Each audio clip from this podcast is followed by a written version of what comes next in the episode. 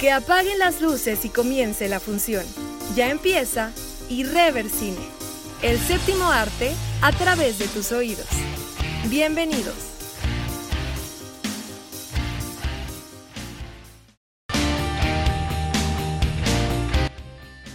Hola, ¿qué tal? Muy buen día. Bienvenidos a este séptimo episodio ya de este su podcast donde se habla del séptimo arte, de este séptimo arte a través de tus oídos, donde hablamos de cine en su estado más puro sin meternos en, en polémicas baratas, en donde tratamos de analizar lo que, lo que es una, una película, hablar de una temática en especial. Ya son siete los episodios. Y este también es especial, al igual que el pasado, porque ahora vamos a, a, reseñar una película que ha dado mucho de qué hablar y que se estrenó la semana pasada, que es Tenet de Christopher Nolan.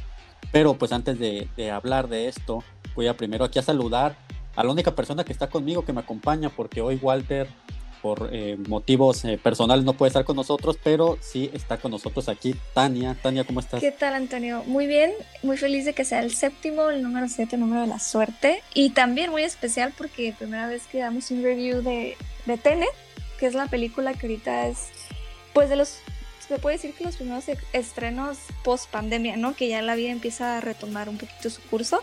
Eh, y, y, ya la, la podemos platicar. Dime tú qué te pareció, era lo que esperabas, ¿te gustó la película?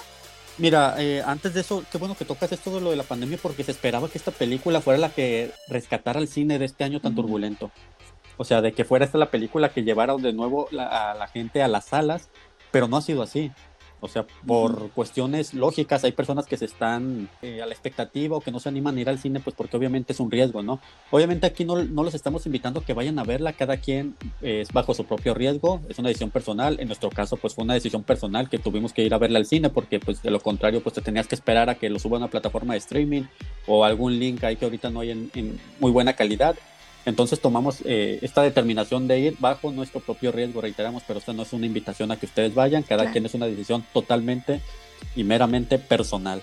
Ahora, para hacer una película que decían que iba a rescatar al cine, eh, creo, creo que se queda corto, ¿eh? Uh -huh. ¿eh? Porque ahora sí que yo la califico esta película, o sea, si la tengo que resumir en una frase, esta película es estilo sobre sustancia. Uh -huh. Estilo tiene demasiado estilo de Christopher Nolan, esta obsesión que ya decimos que que tiene con el tiempo y sobre todo más que con el tiempo la manera en que nosotros percibimos el tiempo no o sea a diferencia de otras eh, de otras películas como por ejemplo Interestelar no que pues el tiempo tal vez transcurre en otro planeta diferente a, nosotros no para nosotros un día en un planeta es un año no ahora sí que para los fans del anime como en Dragon Ball no está en la habitación del tiempo que, algo así. O por ejemplo en Inception no que te metías al sueño del sueño del sueño del sueño. Acá acá acá es diferente porque aquí lo que se trata obviamente esta opinión es sin spoilers.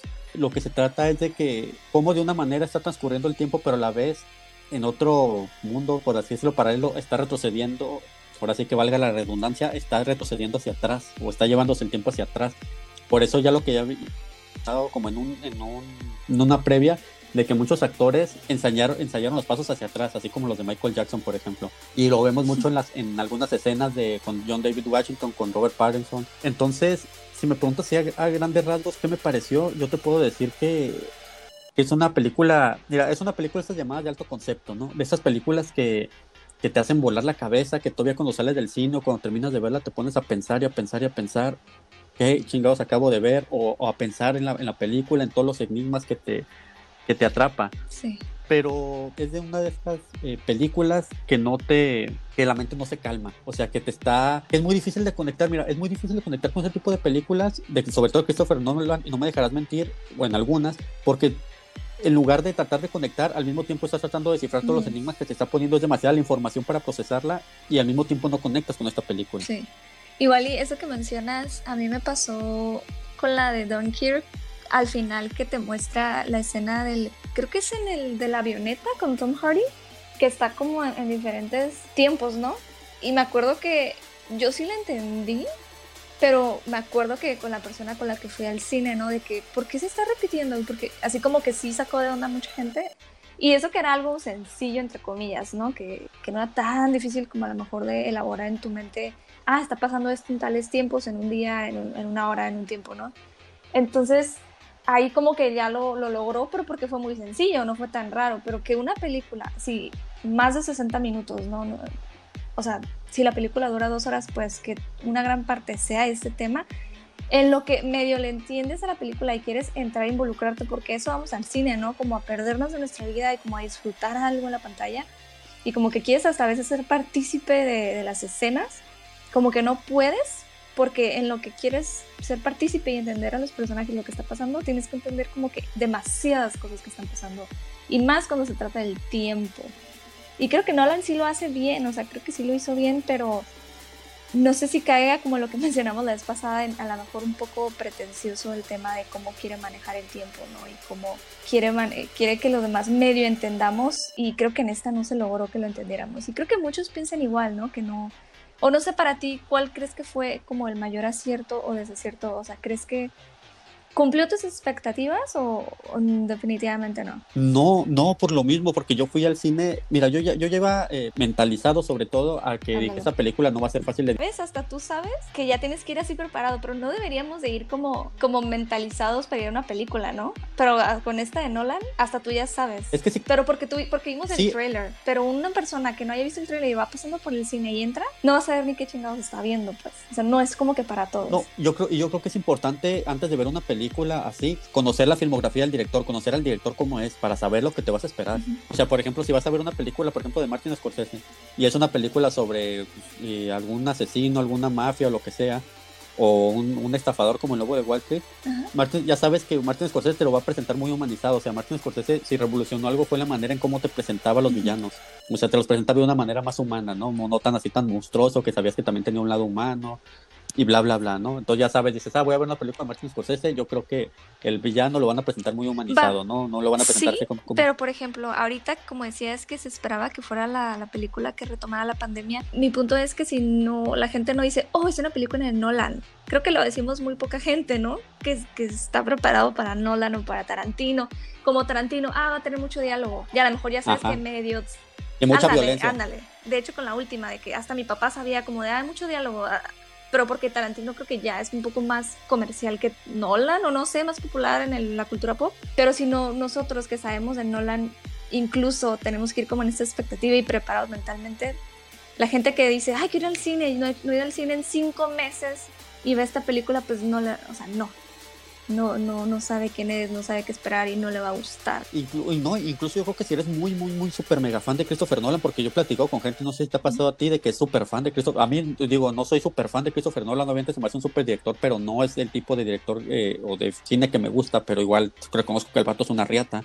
Pero platicando con fans que sí son fans de, su filmografía, me dicen que no les gustó tampoco. O sea, porque como dices tú, o sea, tú vas al cine esperando despejarte, a disfrutar de una película y esta película es muy disfrutable en lo técnico. hay, que, hay que reconocer que, que, hay que verse en pantalla grande, que la experiencia eh, para verse, porque como ya dijimos, se filmó en 70 milímetros, que es una cámara utilizada para que tú como espectador te vengas un mayor ángulo de, visibilidad. Y la verdad, en cuanto a la fotografía de Hoyten bajo el tema, la verdad se la super mega rifan porque visualmente está muy chingona. O sea, si la pueden ver hasta en IMAX, pues mejor, ¿no? O hasta en estas salas de 4D donde se empieza a vibrar el, el, el asiento y la chingada, ¿no? Y que hasta te avientan agua. Pero ahorita como dices tú, entonces tienes que ir eh, predispuesto a lo que te vas a encontrar de Nolan. O sea, si ya has visto su filmografía, sabes que como que va a jugar con el tiempo. A mí me pasó lo mismo con Don, que ¿Sí? también fui con una persona y también me están preguntando, ¿y qué pasa aquí? Yo, pues la verdad, yo entiendo. Y algo que, que, también te pasa en esta es que ya cuando Nolan te da respuesta a todas las preguntas que pasa al final, la verdad no te sorprende porque todavía estás digiriendo la otra información, ¿me entiendes? O sea, estás digiriendo y dices, oh, ok, ya me presentaron aquí, entonces tiene que ver y ya cuando lo, la agarras, pues ya ni, ni, te agarra de sorpresa ni de golpe.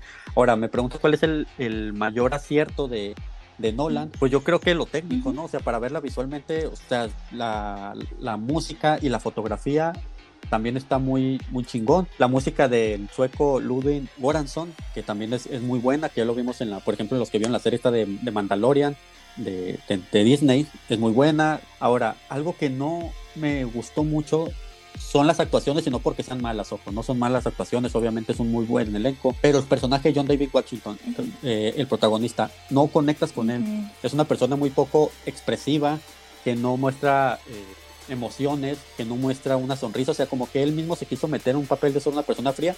De hecho, la persona, el, protagonista no tiene un nombre, se llama, le dicen el protagonista así tal cual, así literal. El protagonista no es como que se llame Juan o David o nada. Entonces no conectas con este personaje por lo mismo de que es una persona muy, muy fría. ¿Y tú crees que haya sido porque así era el guion o en parte por el actor o ambas partes? Yo pienso que al mismo, al, no darle un nombre, o sea, al no darle un nombre de que te llames David o Juan, lo estás haciendo también sin identidad, por lo mismo una persona fría, no es, una, no es un espía, es un espía que, que tiene que descubrir quién es una persona que está manipulando el tiempo y lo está haciendo retroceder para pues, a, su, a su conveniencia, para manipular así que el tiempo y lo contrata una llamada agencia que se llama Tenet, que es la encargada pues de, investigar eso, pero te empiezan a presentar a demasiados personajes, te empiezan a, a, dar demasiada información que en serio es demasiado difícil digerirla, digerir esto que está pasando y se vuelve muy confuso. Otra cosa muy buena y hablando de lo técnico, es que hay una, una escena de que meten un avión en un hangar y es un avión real, ¿eh? o sea, el avión que, se, que los traían con un hangar es real ese avión. O sea, es algo muy chingón porque pues aparte fue un presupuesto de 225 millones ah, de dólares. ¿no? usaron eh, pantalla verde, ¿no? Trató de hacer todo como lo más real posible. Exactamente, sí, sí, sí, totalmente. O sea, fue, fue ahora sí que de esas películas que sabes que, invirtieron realmente bien el dinero, ¿no? Sí. Y como te digo, o sea, mira, eh, si tú conectas con esta película, a lo mejor te la vas a pasar bien chingón. Yo la verdad no me consideré o no me considero tal vez lo suficientemente inteligente como para ver a, captar todo esto, ¿no? Porque si algo, si de algo abusa Nolan es de apelar a la inteligencia de sus espectadores. O sea, Nolan ya dice, no, pues todos mis espectadores que van a verla son súper mega inteligentes con un IQ muy elevado y todos le van a entender y sales y dices, no mames, o sea, y la estás digiriendo y no sabes a lo que te enfrentas y eso es algo que ya te ya ha pasado, ¿no? Con a veces con Inception, con Interstellar o con el mismo Donker, ¿no? Que es al final cuando dices, oye, ¿y esto? Y ya te das cuenta que en una transcurría en una hora, otra en una semana y otra en un día y dices, ah, pero pues ya Ya hasta el final, ajá, ya como, ah, ok, así como, ah, bueno, pero ya no tiene, como dices, el mismo impacto porque es como, pues ya se acabó la película, entonces ya no, no, a menos que la veas otra vez. Tal vez crees que sea Tenet, como una película para ver varias veces y entenderle que valga la pena, como tipo.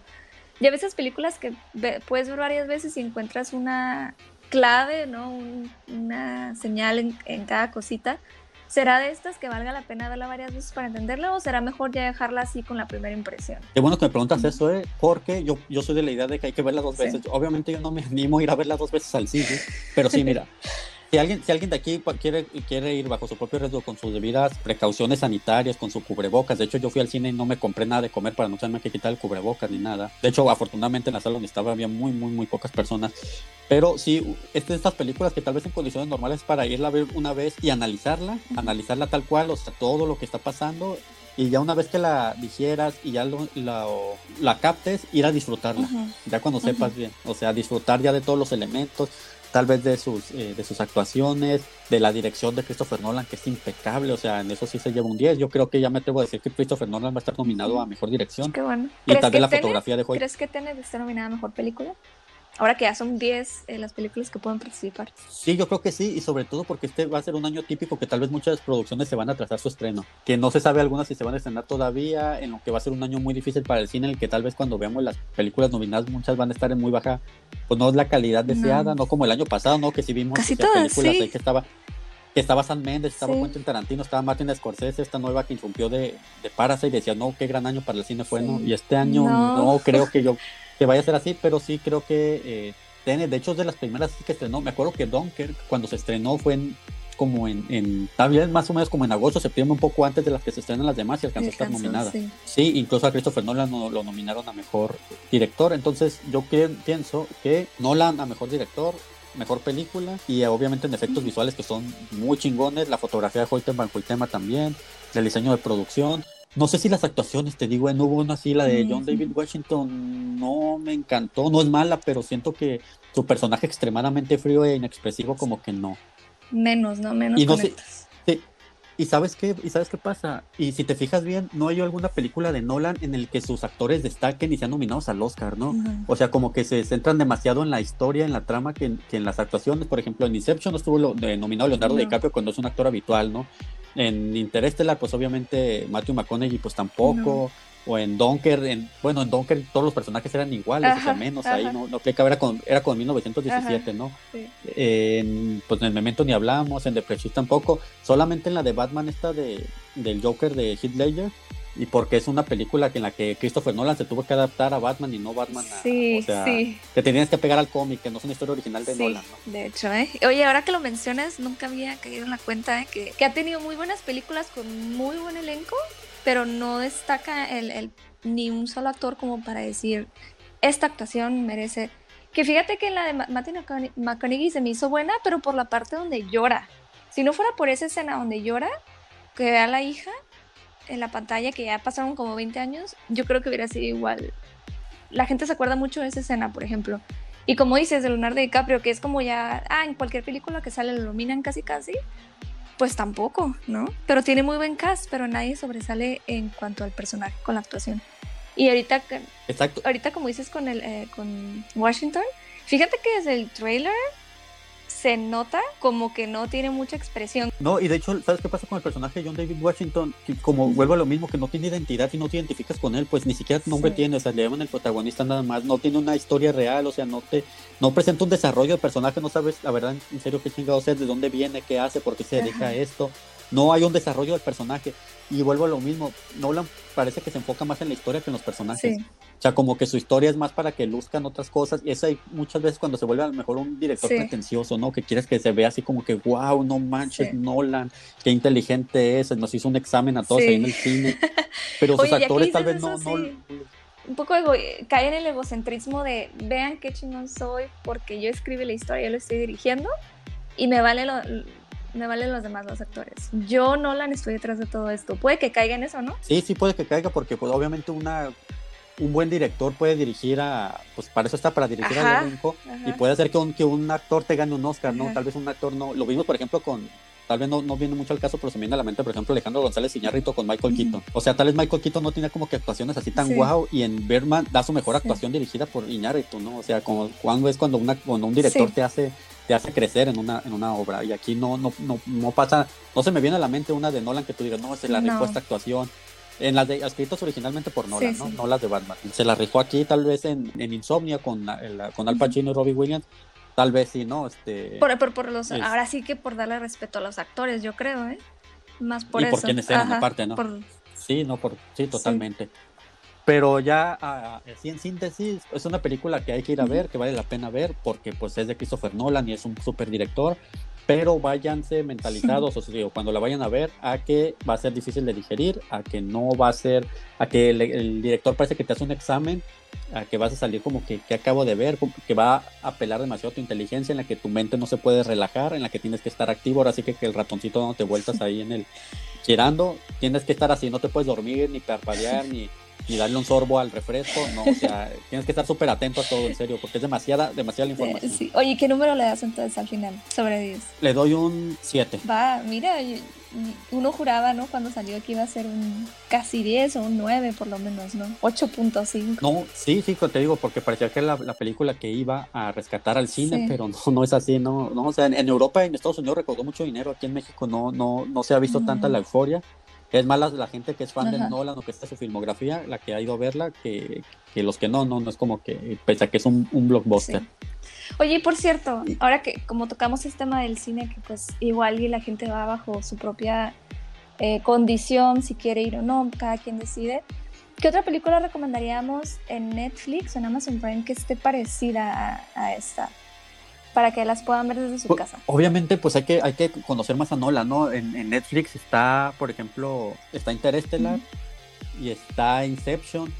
En Amazon Prime está Memento, está The Prestige también. Obviamente las de Batman ya están tanto en Netflix como en Amazon Prime para que conozcas un poco de, este director. Eh, Donker, que está en Amazon Prime también. O sea, si quieres saber un poco del estilo de, de Nolan y no lo conoces tanto, esas películas, sobre todo, ¿no? Estas que juegan con, el, tiempo. Con el tiempo, exactamente, pues como que de la manera en que nosotros percibimos el tiempo tan, tal cual. Pero, pero pues es un, es un, es un ejercicio interesante ver este tipo de, películas. ¿Tú tienes alguna así que, que pareciera que quieras recomendarles a los que nos están escuchando? Eh, iba a decir igual, eh, pues ahora sí que yéndonos tal cual sobre la misma línea con Interstellar, o sea, del mismo director, que fue la bueno, la previa fue Dunkirk, pero la previa como más así de donde se va como que al, extremo, a otros mundos, ¿no? Por así decirlo. Y que ahí se me hizo, o sea, yo sí la verdad la sentí un poco pretenciosa, pero me gusta, o sea, no es, no quiere decir que no me guste. Y la de Dunkirk, se me hace una película regular, de guerra regular, o sea, también con buenos efectos especiales, pero creo que me iría más por Interstellar si queremos ver este tema del tiempo. Y claro, la, la que a mí me gusta más de Nolan, que es la de Memento, que es la más sencilla de todas, pero con, bien contada. Que eso es lo que importante de una película, o sea, aunque sea la película más sencilla y que pase todo al revés, pero si está bien contado, lo puedes hacer una gran trama, una gran intriga sin tener que meterle tantas cosas, tantos personajes, tantas idas y venidas como en la de Tenet. También se puede lograr algo tan sencillo como lo hizo con su primera película. Hay otra que también que, pero esa sí no, no, creo que no está ninguna de esas dos que se llama, la que, que salió el año pasado protagonizada por Brad Pitt, que se llama Atastra, Viaje a las ah, Estrellas, que la fotografía es del mismo de sí. Hoyten by Hoytema, que también tiene un poco que ver con esto, que también digo, no, esa no es dirigida por Christopher Nolan, pero pues también podrían podrían verla, pero en sí para que se vayan más y más digeribles, pues sí, con que vean la más filmografía de Christopher Nolan, aunque muchas de las personas que tal vez nos están escuchando, pues ya son fan de Nolan y quieren escuchar una reseña de esto para ver si se animan o no ir a verla. Pues bien amigos, ahí está la, la opinión sobre, sobre Tenet de Christopher Nolan. Se estrenó aquí en México desde el pasado 16 de septiembre, sigue en cartelera para los que quieran ir a verla con sus debidas precauciones sanitarias. En Sudamérica todavía no tiene fecha de estreno porque ya nos han escuchado personas de Chile y de Bolivia también, hasta de España nos escucharon que también saludos, de, saludos. Hay gente también de Monterrey que nos ha estado escuchando mucho. También saludos a la gente de Monterrey. Muchas gracias por darle clic aquí a Spotify o Apple Podcast o la plataforma de, de su preferencia. Y no nos queda más que agradecerles y seguirles agradeciendo por, por escucharnos y también que nos sigan nuestras redes sociales, ¿no? En, que le den like ahí en Facebook a Irreversine, que le dé seguir en Twitter y en Instagram también arroba Irreversine y que no deje de darle clic a estos enlaces porque cada viernes hay un episodio nuevo. Bien, pues Tania, muchas gracias. No, igual gracias bueno, a ti por, por darnos esta reseña tan eh, impactante. Yo no me esperaba un 7 porque estábamos bien emocionados hace dos semanas. Si escuchan los otros podcasts, nosotros estábamos bien emocionados con la película. Sin embargo, pues es, esas cosas pasan, ¿no? Y gracias a las personas que nos siguen escuchando, a las nuevas personas, si eres nuevo en este podcast pues aquí vamos a seguir. Eh, nos vemos la siguiente semana. Así es, nos vemos aquí la siguiente semana. No deje de escucharnos y ahora sí va a estar Walter aquí por si alguien lo extrañó. Y pues muchas gracias de nuevo. Aquí nos vemos el próximo viernes. Hasta luego.